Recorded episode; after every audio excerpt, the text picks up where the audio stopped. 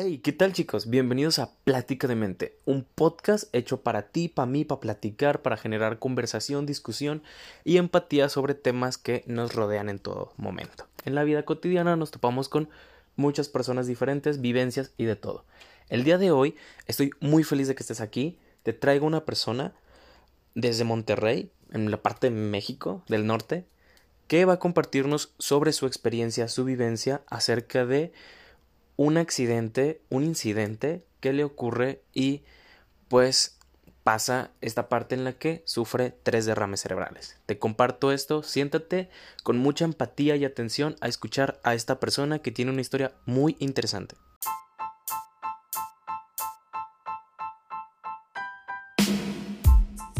Este podcast hecho para ti, para mí, para nosotros. Hoy te presento a José Vargas.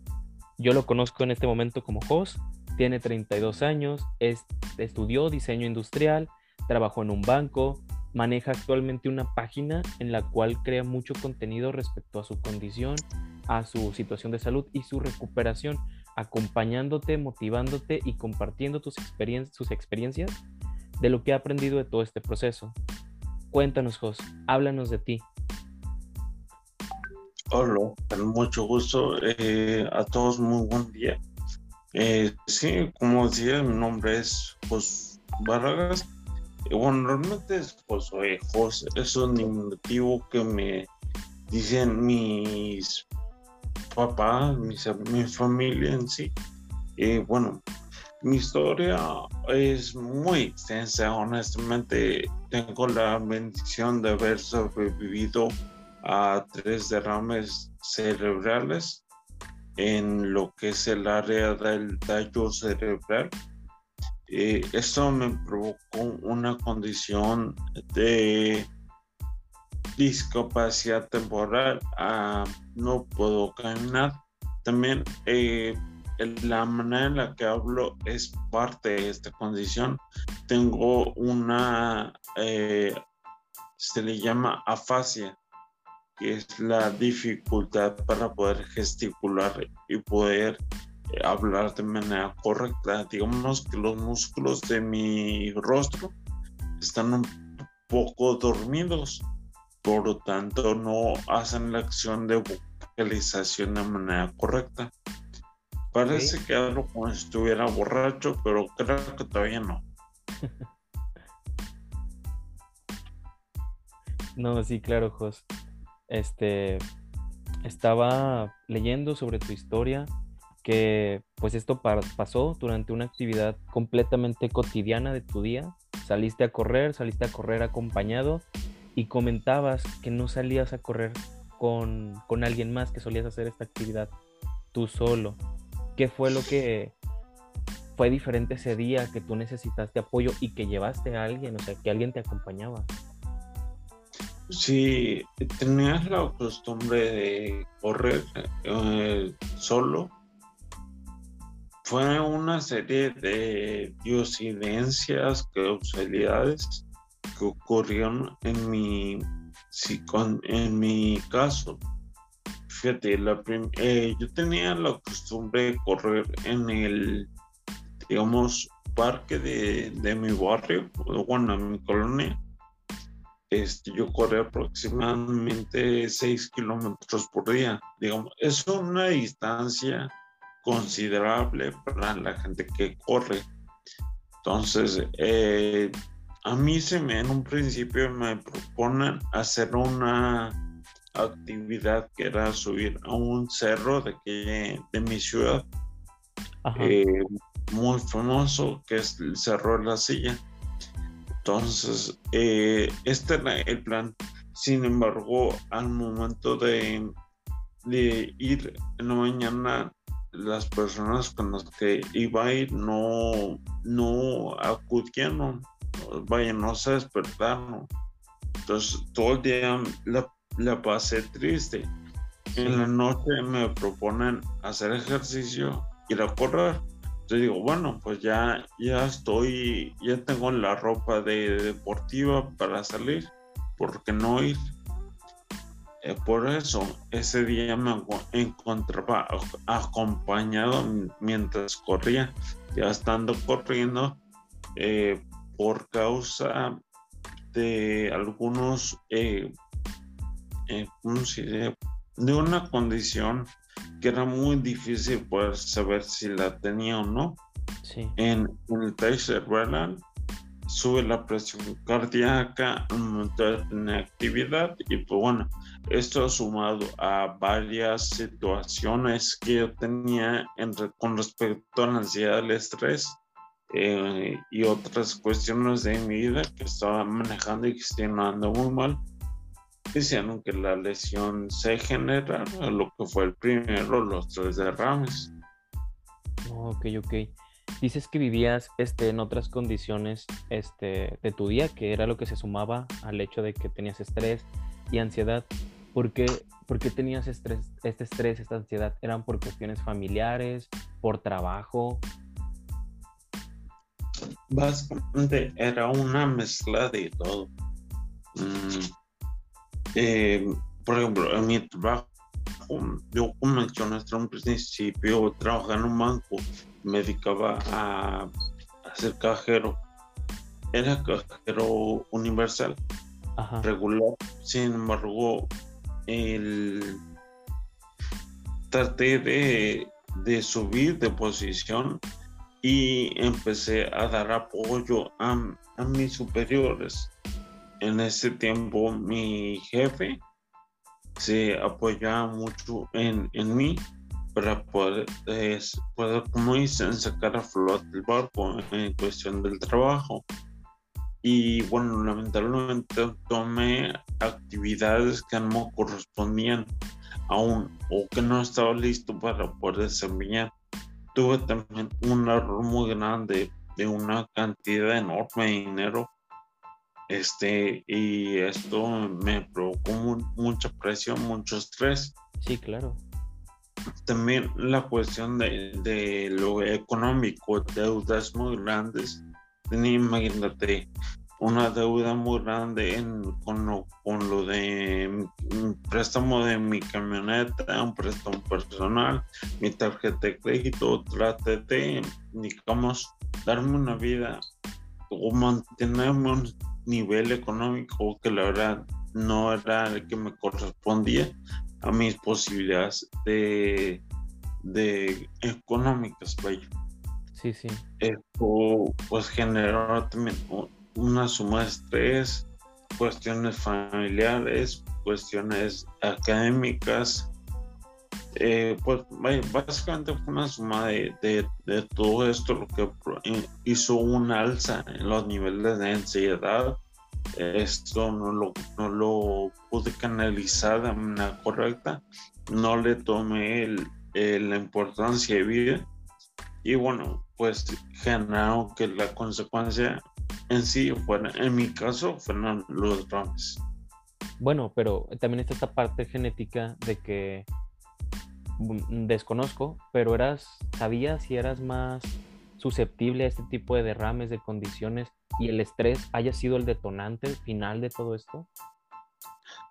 Mm, no lo sabía, no, no era posible saberlo o ella no era posible poder detectarlo tan rápido. Si, si bueno, es que, fíjate, eh, este, eh, la cuestión es que sí había síntomas previos. Yo sufría de migrañas muy fuertes, y muy prolongadas, eh, dolores de cabeza. En ocasiones tenía problemas con la visión o de repente eh, me mareaba sin hacer algún esfuerzo o hacer algún movimiento rápido. Ya ves que a veces estás acostado, te paras y te mareas. Bueno, yo sufría eso sin, sin, sin pararme estos síntomas estuvieron presentes básicamente desde mis 15 años, pero nunca les tomé la importancia de vida. Por eso yo les comparto mucho en la página que si detectan que algo está eh, mal, por así decirlo, que hay algo que no es, no, no va o que algo ha cambiado, le den la, importancia de vida con un profesional. Sí, definitivamente. Algo que yo le recomiendo mucho a las personas que conozco y que entra esta temporada, por ejemplo, el cambio de, de temporada, la gente se medica por cualquier cuestión de dolores de cabeza, pequeñas gripas. Y yo algo que le digo a mis amigos cercanos es no disfracen los síntomas que pueden ser importantes, que tú dices, pues es solo un dolor de cabeza, sí, pero ¿qué te quiere decir ese dolor de tu cabeza? Tu cuerpo te está diciendo todo el tiempo lo que sucede y a veces no lo escuchamos y tapamos con un dedo el sol en estas situaciones. Sí, fíjate, en, una de las reflexiones que tuve en la página, mencionaba que estamos viviendo en, la, en las épocas de los analgésicos. Siempre buscamos el poder salir de, del dolor que tenemos de manera temporal, de, de no sentir los síntomas, disfrazarlos como mencionas. Pero bueno, es que el dolor es un aviso natural por parte por, para si algo está mal, atiende. Si yo hubiera tomado las medidas necesarias en un principio, no hubiera evitado los, los derrames. Eso era algo que iba a pasar tarde o temprano, pero tal vez la magnitud a la que sucedió hubiera sido mínima. Sí, claro. Si te toparas ahorita con una persona que te dice, yo me, me siento igual a como tú empezaste, tengo dolores, mareos, me la paso acostado y de la nada me mareo, ¿qué recomendaciones le podrías dar para que tenga este cuidado? Eh, primero, acudir con un profesional. Muchas veces nos sugestionamos. Eh, yo estuve compartiendo en páginas de para personas que están luchando contra pues este proceso que es la intolerancia o el mal manejo, mala gestión de la ansiedad y lamentablemente me he encontrado con que la gente que sufre de esto, un momento que le hace un, un aviso como este, que oye, eh, puede pasar esto, de volarse su gestión es rápido pero bueno, la verdad es que hay que acudir con un profesional.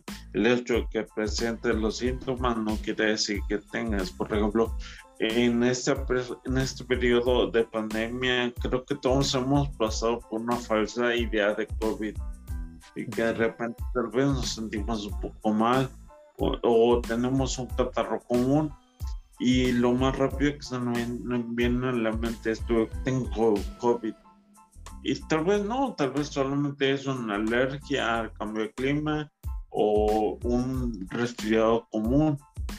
Pero sí es, es muy normal que la mente se sugestione, los pensamientos negativos te envuelvan. Entonces, lo primero que yo le es ve con un profesional y una vez que el profesional te diga qué es lo que tienes que hacer, sigue las instrucciones como te lo están manejando. Por luego ellos son profesionales. Sí, claro, definitivamente uno no puede ser el doctor de, de la casa y tratar de jugar con algo tan delicado como la salud. Dentro de este proceso que tú viviste, José, ¿qué nos podrías compartir que fue lo más difícil? Lo más difícil creo que sería el cambio, bueno, lidiar con la frustración del cambio de estilo de vida. Por ejemplo, un día yo me encontraba corriendo muy bien, eh, era un deportista regular, por así decirlo, y al otro una persona, bueno, vaya, era un deportista regular y totalmente independiente que podía manejar, manejar su camioneta, que podía desempeñar cualquier función. Y el siguiente día ya estoy sentado, en, más bien postrado en cama, sin poder hacer nada, porque, bueno, me, me aventé, imagínate, cuatro meses en, en el hospital y un año y medio en cama. Eh, lamentablemente los derrames me provocaron hemiplegia, que es la pérdida temporal de una parte del cuerpo. Entonces, mi lado izquierdo literalmente estaba apagado, yo no podía moverme, aparte por internamiento, eh, reduje 30 kilos de peso y los músculos de mi cuerpo se atrofiaron. Entonces no, no tenía movilidad por mucho tiempo.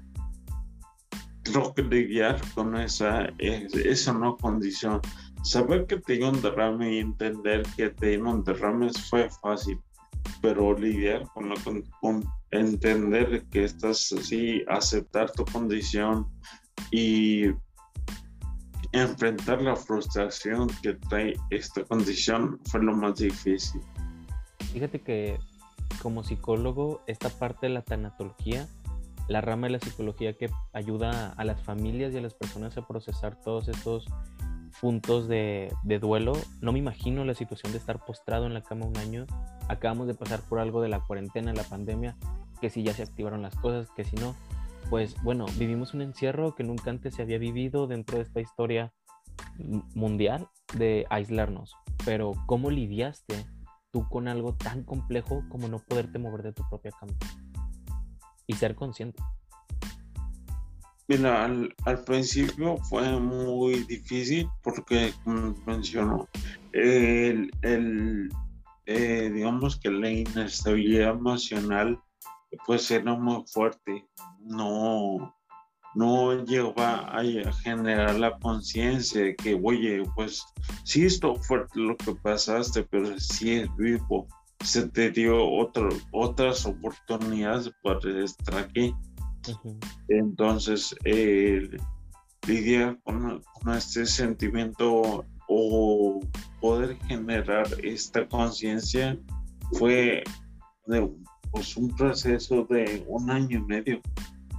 Estar, estar tratando lo creo que ya la verdad es que tengo esto Dios hizo una parte muy grande que fue pues poner pues a, las personas correctas. Ahorita mencionas lo que es la tecnología. Eh, bueno, yo tenía ya conocimiento de, de esta área que prácticamente este es conocido por mucha gente. Y bueno, cuando yo eh, empiezo a recibir eh, terapia psicológica y empiezo a a hacer los ejercicios que me recomienda mi, mi terapeuta, bueno, mi psicóloga, es cuando ya empiezo a, digamos, a crear esta conciencia de que, oye, bueno, tu vida va a cambiar, hay que aceptarla y mira cuánto has avanzado. Me enfocaba mucho en, en mi vida anterior, antes de los derrames. Y yo decía, bueno, es que yo quiero volver a, caminar, yo quiero volver a preparar de comer, que me, encanta. Quiero volver a cantar, quiero volver a, a dibujar, a, no sé, a, salir a correr. Y esto me lastima mucho, el pensar que ya no puedo hacer esto. Sin embargo, uno de los ejercicios era, ya no pienses en la vida de antes, porque ese tiempo ya pasó, es parte del pasado, no, no se va a recuperar y pensar en eso no te sirve nada. Compárate con el Josué que salió del hospital, con el Josué que empezó el proceso de recuperación. Con ese Josué es con el que te tienes que comparar. Y ser honesto, hasta el día de hoy es el mejor consejo que me han dado porque me he dado cuenta que en el proceso de dos, tres años que ha durado es, eh, hasta ahorita, bueno, realmente salí del hospital hace que sean dos años y medio. Desde hace dos años y medio eh, al día de hoy, ya no estoy en la cama, ya puedo caminar, estoy empezando a dar mis primeros pasos sin uso de inclusive de bastón. Camino con un eh, andador cuando salgo a algún evento social. Ya hago mi vida, estoy viviendo con mi novia. eh, ya no dependo del cuidado de mi familia o mis padres, eh, he avanzado y de estar en la condición de cama a estar en la condición que estoy el día de hoy ha sido un avance enorme. Entonces, ser consciente de esta situación es la que me ha ayudado mucho en darme cuenta que hoy está viendo un avance que día a día no se ve, pero de, mes en mes o de semana a semana te das cuenta de que ha habido un avance. ¿Y cómo te sientes con estos avances?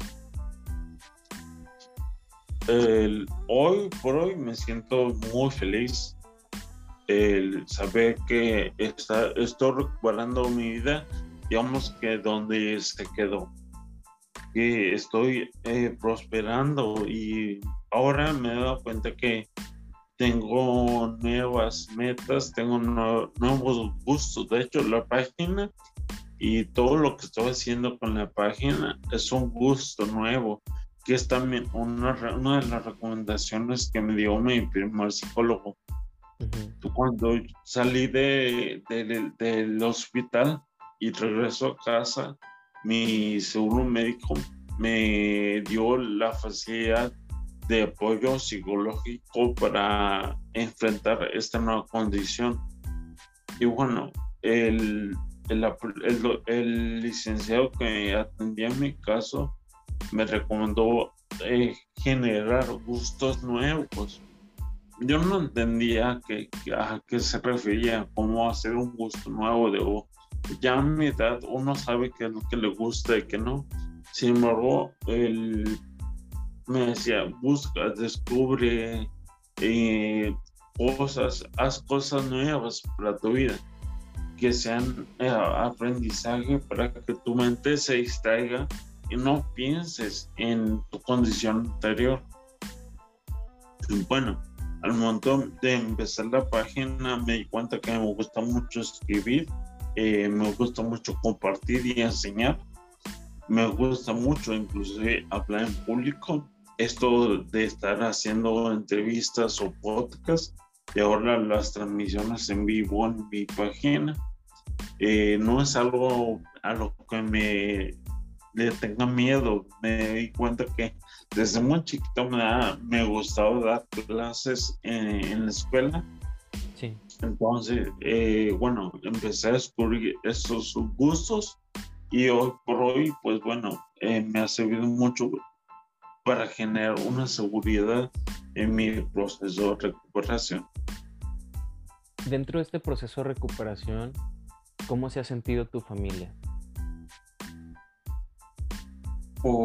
al principio sí fue muy eh, fuerte para ellos emprenderlo.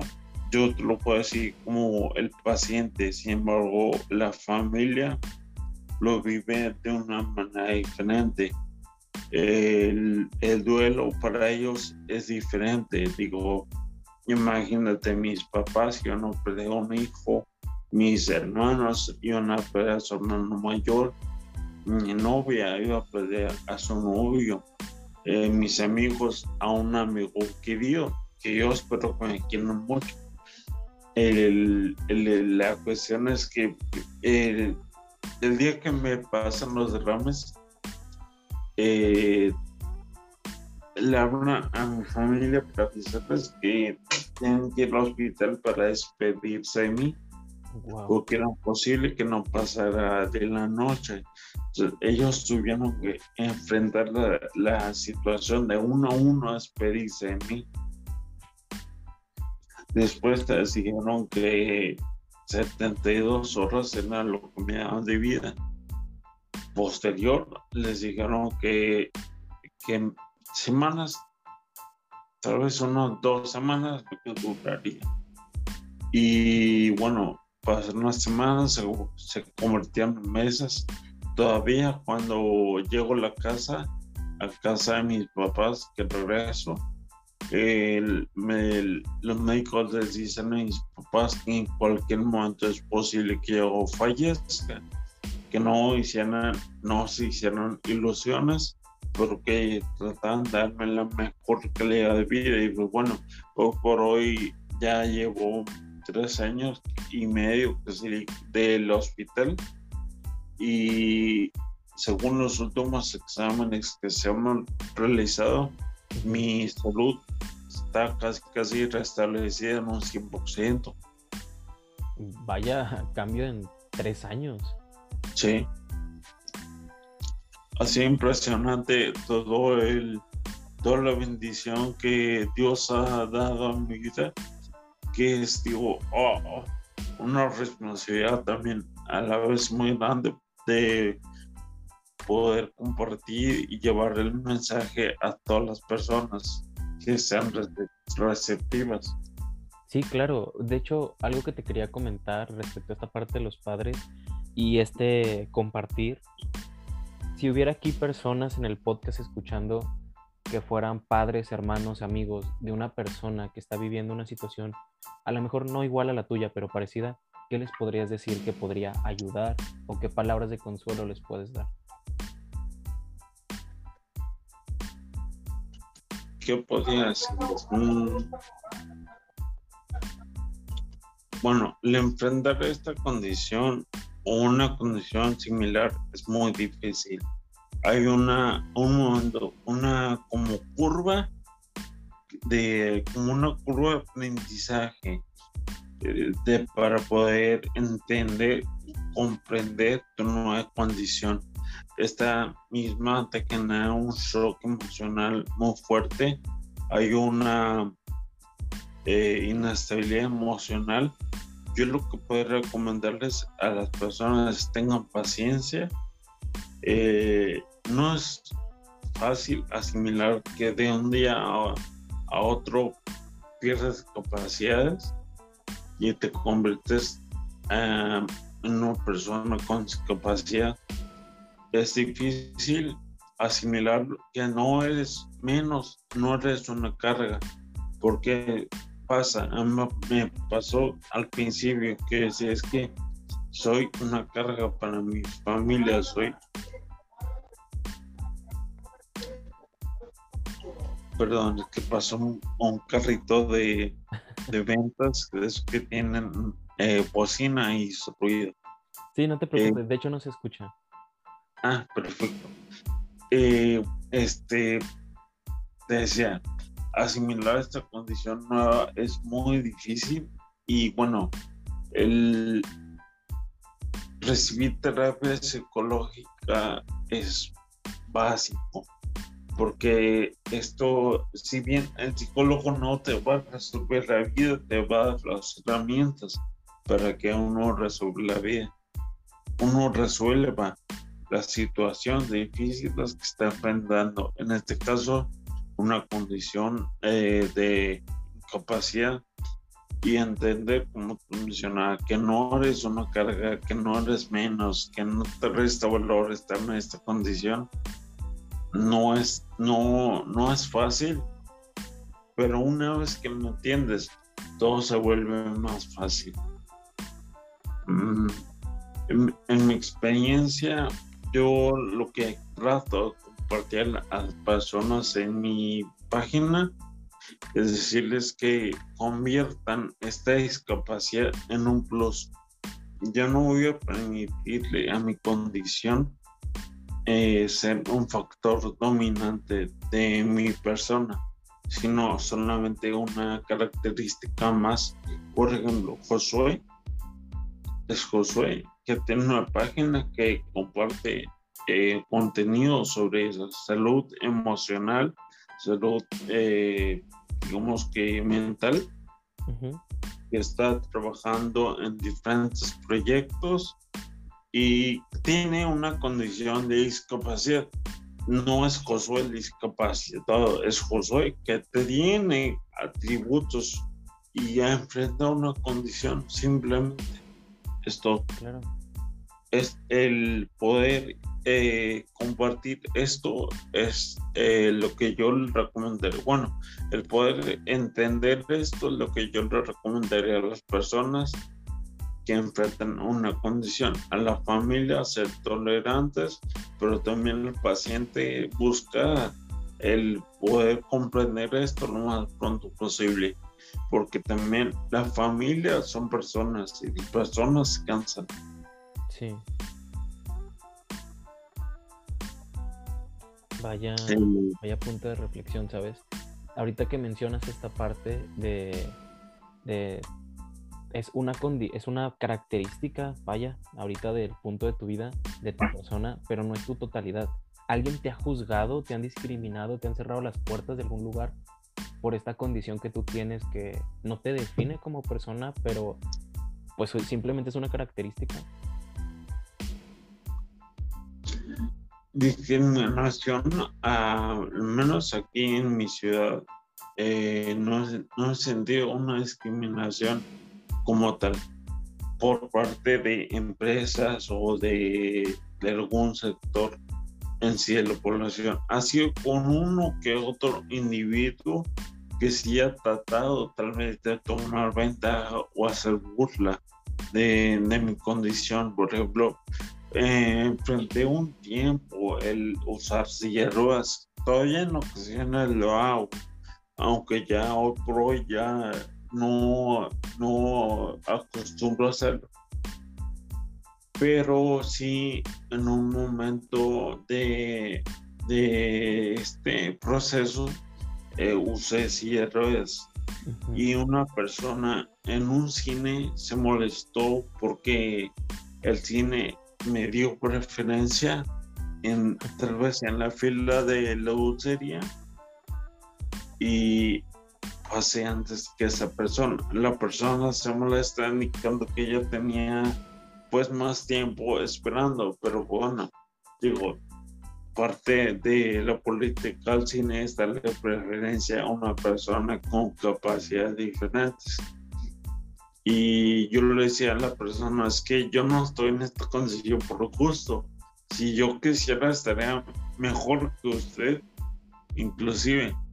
Eh, pero la persona se molestó, entiendo la molestia, entiendo que también tenga una cierta mm, ignorancia en torno a la, condición, al enfrentar esta situación. Y pues bueno, lamentablemente hizo algunos comentarios ofensivos hacia mi persona, los cuales traté de ser lo más maduro, de enfrentarla de la mejor manera, sabiendo que soy una persona con una inestabilidad emocional y que debe de evitar a toda costa el estrés. Bueno, traté de pasar por alto la, la ofensa y con, continuar con, con mi día. Sí. Vaya, o sea, yo, yo llamaría falta de empatía a esa situación.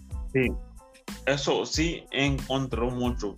Eso, esa falta de empatía que mencionas, sí la he tenido que tolerar, no por parte de, de la gente, bueno, sí por parte de mucha gente, pero también por parte de las dependencias, por ejemplo, de gobierno, de seguro social, del personal. Es como que, oye, no a pedirte un favor, vengo a pedir un servicio por el cual yo, yo en determinado momento pagué o estoy pagando, pero sí esa falta de empatía interno. No es nomás solamente con una persona en condición, me das cuenta que es una falta de empatía con dos en particular.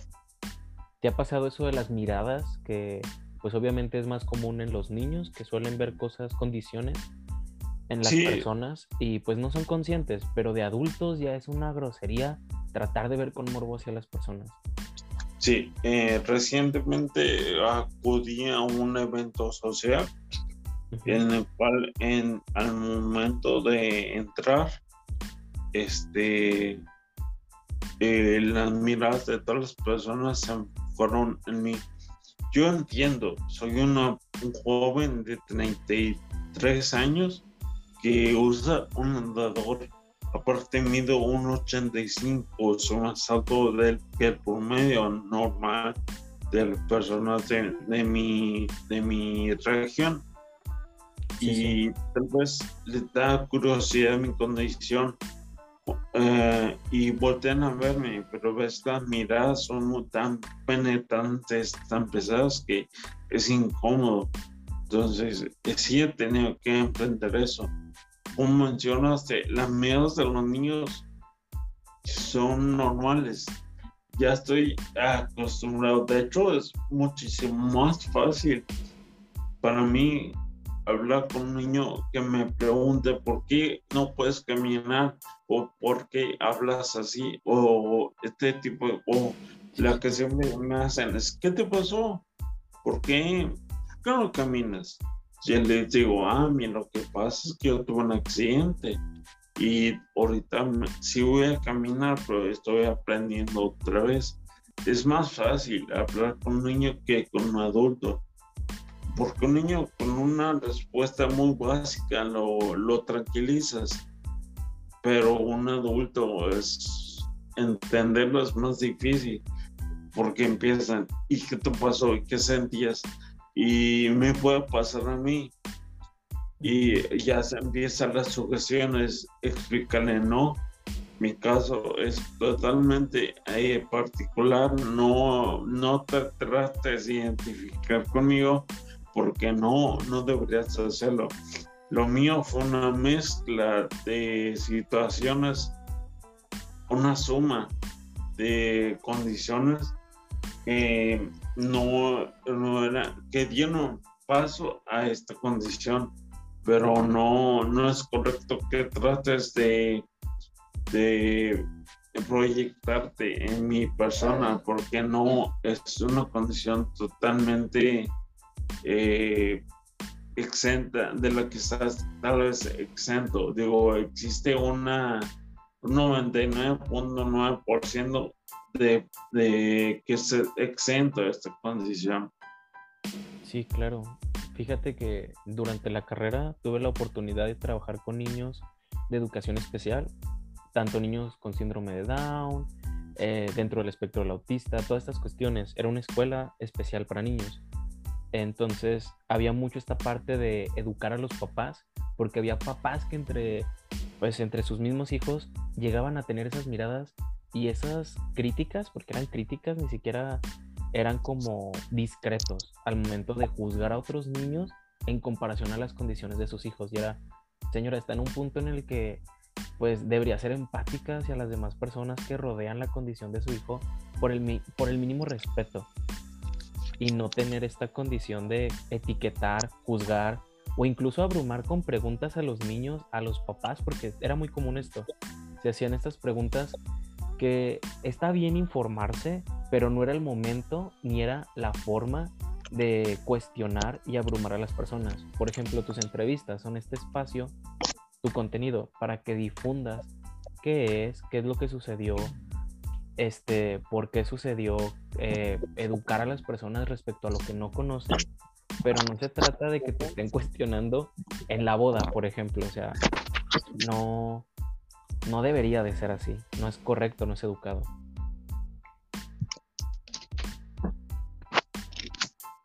Y pues, mm. bueno, ¿algo más que nos quieras comentar? Sí, con respecto a, bueno, es que realmente hay muchas cosas de las que podría mencionarles, pero creo que de lo más importantes que tal vez no he tenido la, la oportunidad de mencionar durante estas transmisiones. Dios existe, es tangible y siempre está presente. Lamentablemente nosotros muchas veces no somos receptivos, sensibles a su presencia. En, eh, algo que no he mencionado es, dentro de, mi condición, soy el único sobreviviente a tres derrames en, toda América. A tres derrames en el tallo cerebral. Ha habido personas que han sobrevivido a otros derrames, pero son en otras zonas. El tallo cerebral es una de las zonas más importantes del de, cerebro que es la conexión del cerebro con el cuerpo. Es una zona sumamente delicada y hay muy poca gente que sobrevive a uno. Yo tuve la bendición de sobrevivir a tres Entonces, esto me, entender esto me provocó una, una nueva perspectiva, se parece, de la situación. Por lo tanto, he tratado siempre de combatir la gente que, bueno, Dios siempre está presente, solo tenemos que ser más eh, receptivos a su presencia, más sensibles y empezar a, a cosechar una relación personal con Dios. Sí, claro. Dios no, no, Dios no tiene religión. Antes. Eh, Dios fuera cualquier creador religioso. Ah, sí, sí. Antes del incidente, ¿eras religioso? Y bueno, también decirle a todas las personas que te escuchan, el tiempo solo corre en una sola dirección, siempre va para adelante. Y por más que digan que hay que recuperar el tiempo perdido, jamás va a pasar. Nunca van a recuperar el tiempo que invirtieron escuchando este capítulo tuyo. Hay que valorar el tiempo de las personas, el nuestro, y atesorar los buenos momentos, porque es lo que nos va a servir para salir de cualquier situación emocional. En mi caso, todos los mayores momentos que he vivido con mi familia, amigos, pareja, es lo que hoy por hoy me está haciendo, pues bueno, salir adelante, atesorar los momentos y todos los sentimientos que me provocaron, el que utilizo como combustible para poder salir y decir, yo quiero volver a estar en esta, en esta condición para volver a experimentar estos sentimientos. Volver, por ejemplo, a un concierto, volver a manejar, volver a, a preparar, comer, a caminar de la mano de mi novia. Eh, todo esto lo, lo estoy atesorando y lo estoy usando como una meta para decir, bueno, ya sé lo que se siente, pero quiero volver a hacerlo, quiero volver a sentirlo y trato de, usarlo como este motor, como este, este combustible para el motor de mi recuperación. Me encanta tu forma de expresarte, definitivamente, José. ¿Has considerado el, el escribir un libro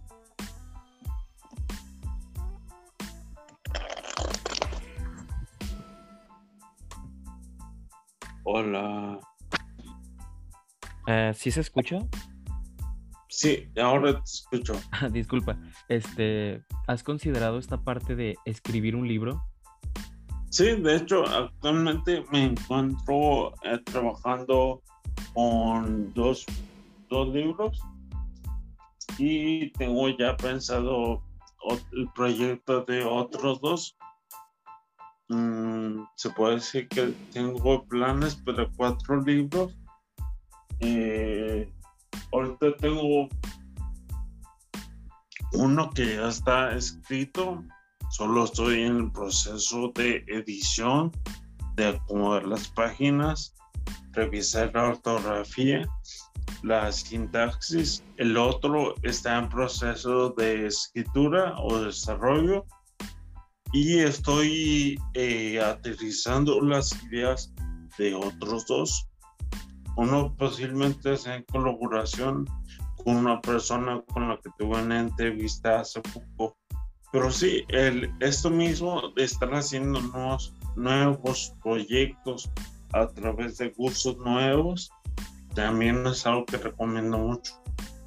Muy interesante esta parte de, de, expresar y poder canalizar todo esto que sientes y lo que viviste a, través de esas actividades catárticas que te ayudan a, progresar.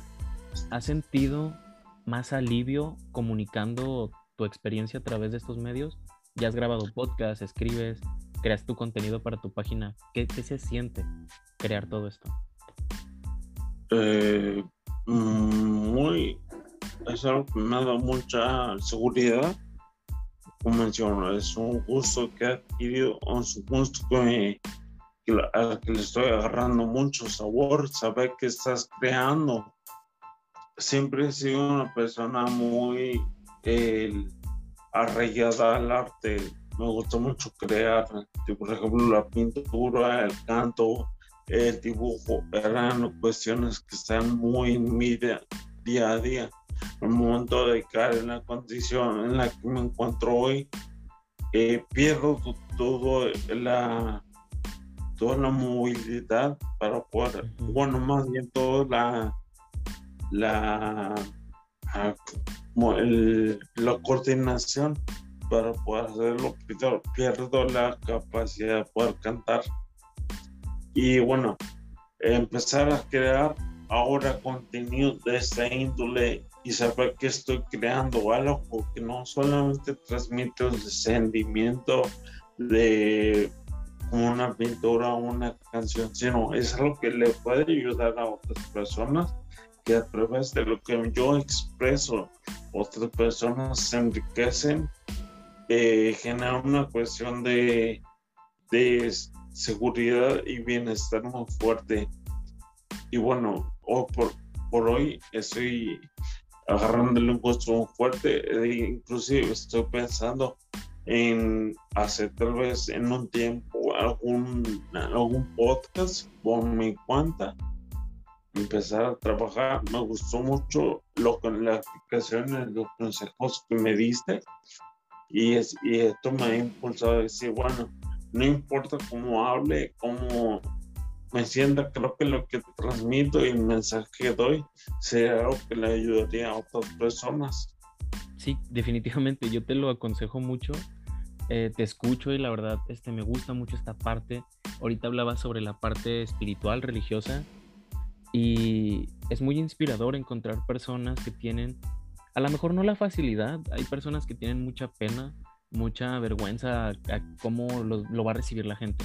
Pero es tan interesante poder apreciar que una persona se exprese con las palabras que tiene, de la forma que lo puede hacer, de lo que le apasiona, de lo que le gusta. La verdad, yo estaría muy, feliz de escuchar ese, ese contenido. Estaba leyendo también otras partes de tu, material de tu contenido y hablas de esta parte de un milagro, donde toda esta experiencia ha sido un milagro porque pues única persona en Latinoamérica a sobrevivir a tres derrames y sientes que tienes algún propósito, alguna meta ahora con esta oportunidad de haber sobrevivido a esta experiencia?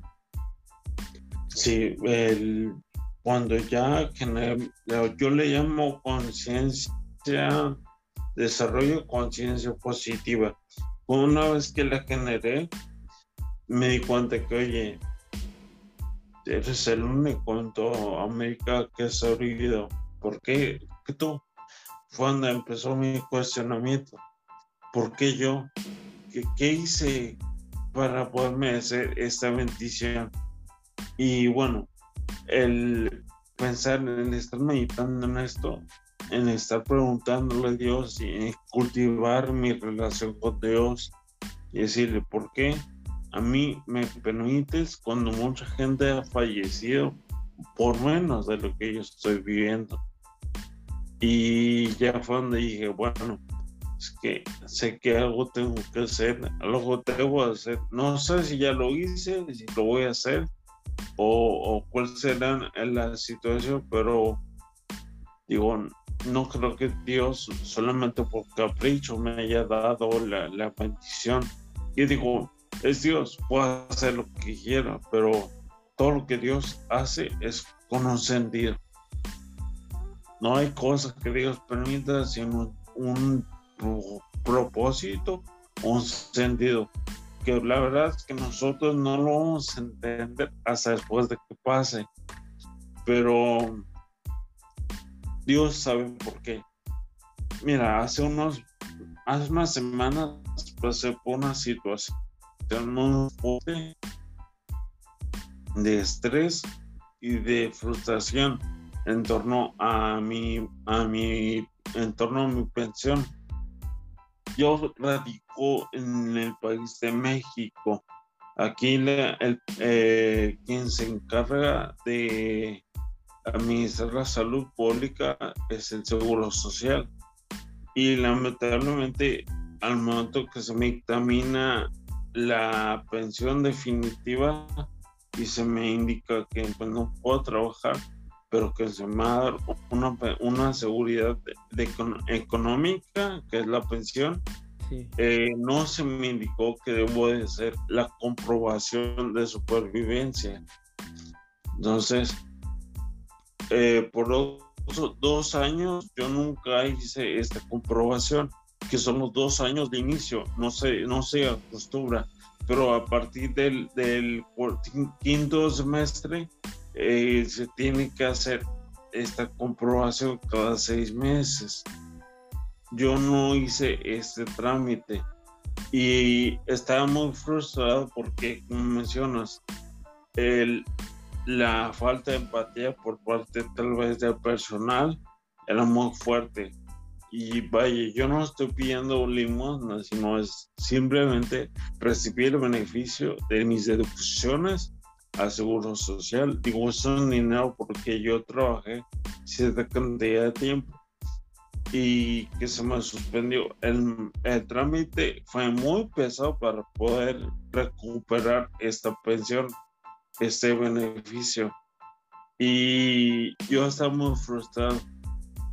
Un día acudo a una de las dependencias donde me explican el proceso y fue muy fuerte, muy claro que yo entendí por qué pasé por ese, por todo esto. Yo le pregunté a Dios, ¿por qué? ¿Por qué? ¿Por qué? Bueno, la pregunta está mal hecha. Ya no es por qué, debe ser para qué yo me di cuenta que el momento que, que acudo a esta dependencia, conozco a una persona, una chica, y entre mi mamá que me acompañaba ese día y yo, pues le empezamos a compartir mi caso y empezamos a, a, conversar con ella, intercambiar experiencias, saber por qué se encontraba ella darle algunos consejos de en torno a cómo manejar el trámite de pensión. Ella nunca, nunca lo había realizado.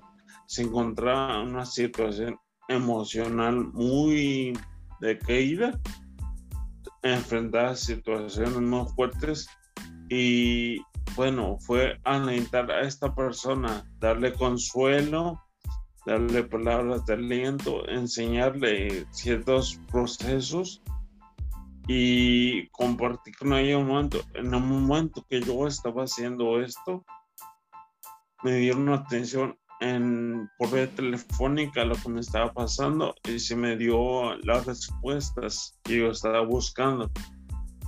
Fue muy impresionante porque en el momento que yo estaba haciendo esto, se estaba hablando con esta persona. Como es que mi, mi situación, el mi se estaba resolviendo en el momento que yo hablaba con esta persona.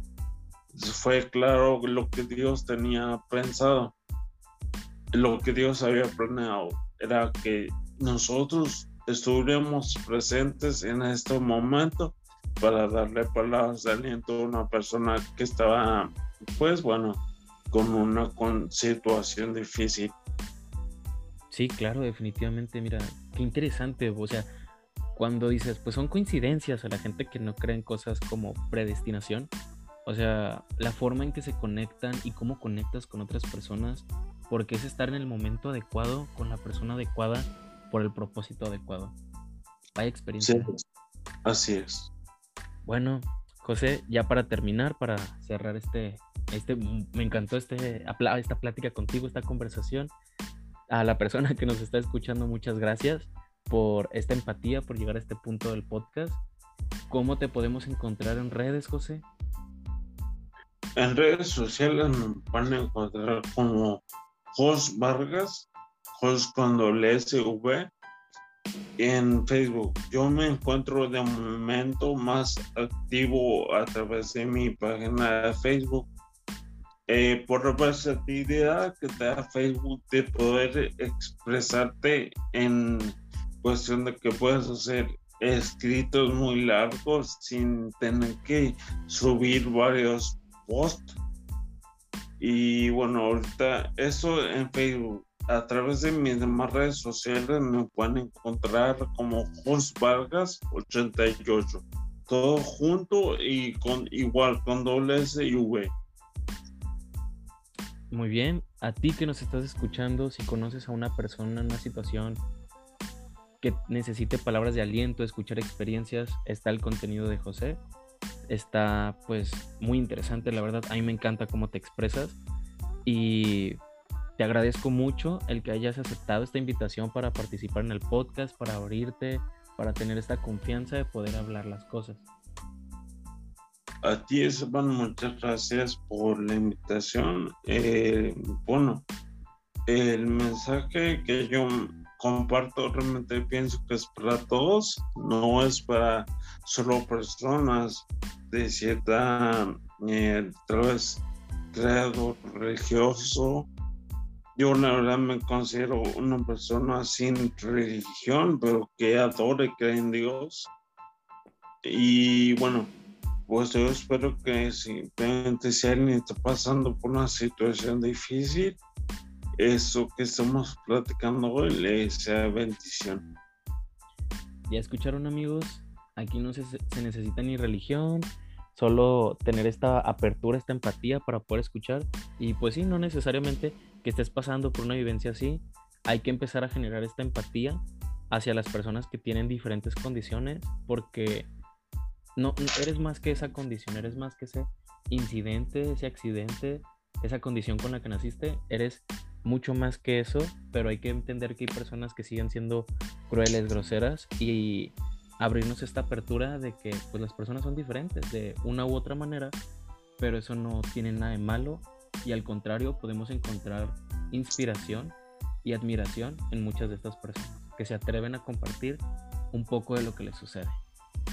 Muchas gracias José, con esto nos despedimos.